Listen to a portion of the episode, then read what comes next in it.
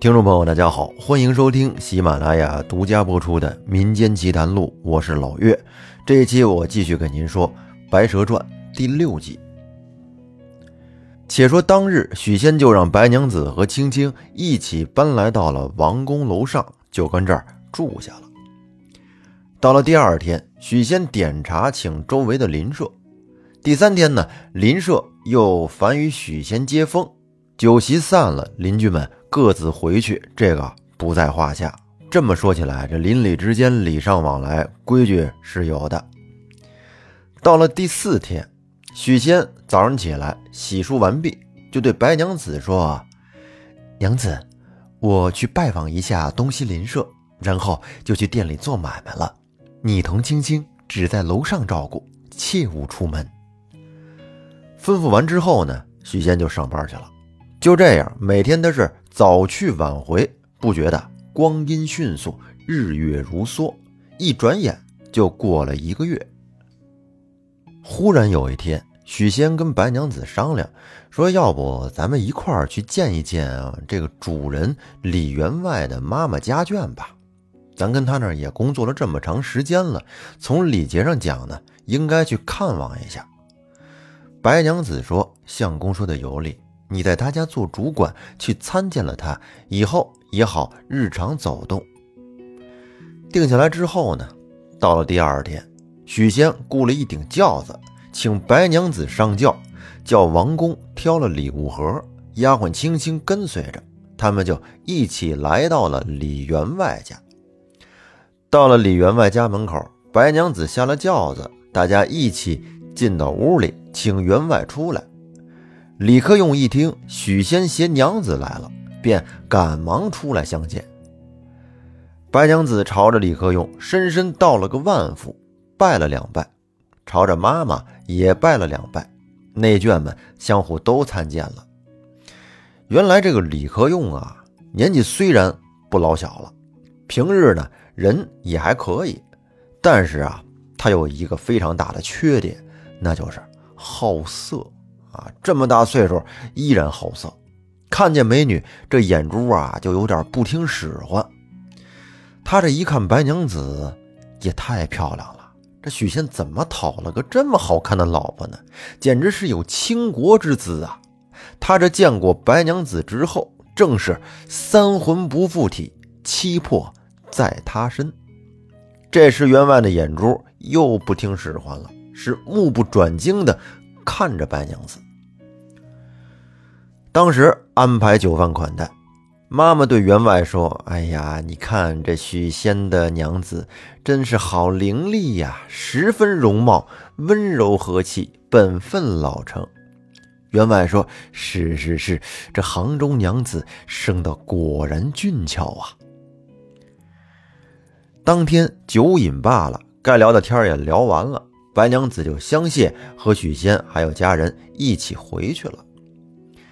当天，李克用心中就琢磨：许仙这娘子这么好，我如何能与这妇人共宿一宿啊？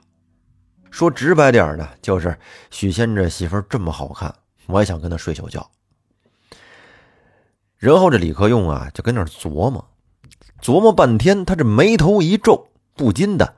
计上心来，他就琢磨到：六月十三号是我的寿诞之日，嘿，不要慌，到时我要叫这妇人招我一个道不觉得一转眼，才过端午，又是六月初。那员外对妈妈说：“妈妈，十三日是我的寿诞。”我们可做一个宴席，请亲眷朋友闲耍一日，也是一生的快乐呀。妈妈一听儿子要搞一个生日宴会，这是好事啊，那我儿就去做吧。于是呢，李克用便去张罗这事儿。当天，亲眷、邻居、主管等人都下了请帖。第二天，家家户户都送竹、面、手帕等物件来。六月十三日那天是他生日正日子，都来赴宴吃了一天。次日呢，是这些女眷们来贺寿，大概也有个二十来个人。且说啊，六月十四号，白娘子也来了。十分打扮，上着青织金衫，下穿大红纱裙，戴着一头白巧珠翠金银首饰，带了青青，都到里边拜了生日，参见了老安人，在东阁下吃宴席。席间是各个传杯弄盏，酒至半酣，有的呀就起身脱衣净手就上厕所。李员外呢，他没憋好心眼子，在开始就预先吩咐他的心腹养娘说：“今天要是这个白娘子上厕所啊，她要净手，你可以另引她到后边僻静的房内，我自有安排。”而这时。李员外是自己先躲到了后面，这正是不劳钻穴于墙事，稳坐偷香窃玉人。结果没一会儿，只见白娘子真的要去净手，于是养娘便把她引到了后面一间僻静的房内去。引到那儿呢，养娘就回去了。而这时，这个员外啊，心中淫乱。此时都已经有点控制不住自己了啊，这身体呀都已经有点僵硬了。但是呢，他还是不敢这么直接随随便便的走进去。于是啊，他便先在这门缝里边朝里张望，哎，想着偷窥一下白娘子。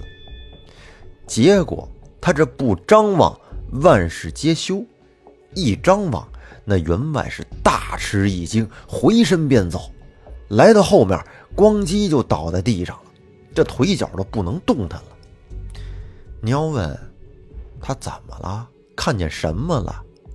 哼，那员外通过门缝看见的，并不是如花似玉的白娘子，他只见那房中竟然盘着一条吊桶来粗的大白蛇，那大叔啊两个眼睛就跟那车灯似的，放出金光来。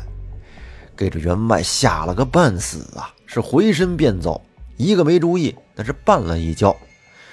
等众养娘扶起他看时，只见张员外是面青口白，主管慌忙用安魂定魄丹给他服了。员外这才醒过来。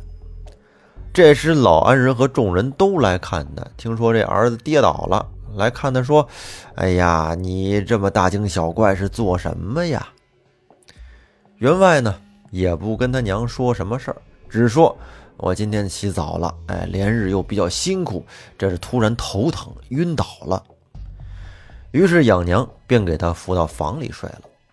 众亲眷呢又饮了几杯，他们今天这酒席啊就散了，众人作谢回家。且说白娘子回到家中以后，他就琢磨：今天李员外看到他本相了。他知道，他恐怕明日许仙去上班时，李员外的铺中再对许仙说出真相来。于是啊，他也心生一计，随即一边脱衣服一边叹气。许仙跟他旁边就问说：“今天出去吃酒，怎么回来娘子就叹气呀？”白娘子说：“丈夫说不得，李员外原来做生日是假。”其心不善，因见我起身净手，他躲在里面，欲要奸骗我，扯裙扯裤来调戏我。我想叫起来，但众人都在那里，结果他被我一推倒地。他怕羞没意思，便假说晕倒了。我这恐怕他明日会拿你出气。许仙说：“竟然有这种事！可是他既不曾奸骗你，他又是我的主人家。”出于无奈，我们只好忍了这遭吧。日后不去便是了。白娘子说：“你不与我做主，还要做人？”许仙说：“先前多成姐夫写书，叫我投奔他家，亏他不足，收留我在家中做主管。如今你叫我怎的好嘛？”白娘子说：“男子汉，我被他这般欺负，你还去他们家做主管？”许仙说：“娘子，那你叫我去何处安身，做何生意嘛？”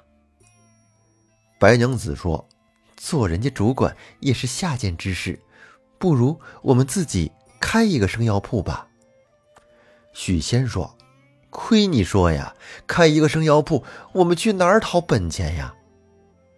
白娘子说：“你放心，这个容易。我明日拿些银子，你先去另间房子再说。”许仙说：“您这银子我还敢用吗？用完别再给我抓进去。”白娘子说：“放心吧，这回肯定没问题了。”且说从古至今，各处都有那热心出力的人。跟着有能力的人一起混，许仙隔壁就有一个姓蒋名和，一生啊就好跟别人混，热心肠。第二天呢，许仙问白娘子讨了些银子，就叫这蒋和去镇江渡口码头上赁了一间房子，买下一副生药橱柜，陆续呢收买一些生药进货。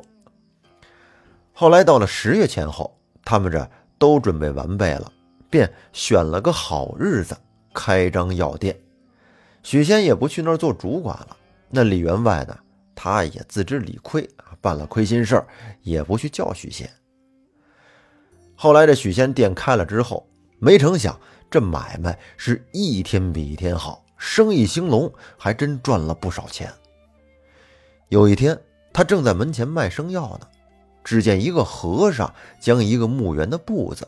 递给了许仙，说：“小僧是金山寺的和尚，如今七月初七日是英烈龙王生日，福望官人到寺烧香，不施些香钱。”许仙说：“不必写明，我有一块好酱香，舍与你拿去烧吧。”于是呢，他便开柜把这块香取了出来，递给了和尚。和尚接了，说。多谢官人，到那日望官人来寺里烧香。说完，打了一个问讯，和尚就去了。白娘子见了，说：“你这杀财，为何把一块好香给那贼秃去换酒肉吃？”许仙说：“娘子，我一片诚意舍与他，花费了，那也是他的罪过，与我有何关系呀？”不觉得就到了七月初七，许仙这天正开着店呢，只见街上热闹，人来人往。这帮闲的蒋和说：“萧役官，前日布施了香，今日咱们何不去寺里闲走一遭？”许仙一听说：“也好也好，那我收拾一下，你等我会儿，我和你同去。”于是许仙便连忙收拾了铺子。进去对白娘子说：“娘子，我要去金山寺烧香，你可照管一下家里。”白娘子说：“无事不登三宝殿，你去那儿做什么？”许仙说：“一者我不曾认得金山寺，想要去看一看；二者前日布施了，要去烧香。”白娘子道：“你既要去，那我也挡不得你，但是你需……”依我三件事。许仙就问哪三件呀？白娘子说：第一件，不要去方丈内；第二件，不要与和尚说话；第三件，去了就回，来得迟，我便去寻你了。许仙一听，这有何难呐？行行行，娘子我都听你的。当时许仙便换了新鲜的衣服鞋袜，绣了香盒，同蒋和便径直来到了江边，搭了船，直投金山寺而来。那到了金山寺，又会发生什么风波呢？咱们留在下期再说。感谢您的收听，欢迎您订阅专辑并关注主播，我们下期再见，拜拜。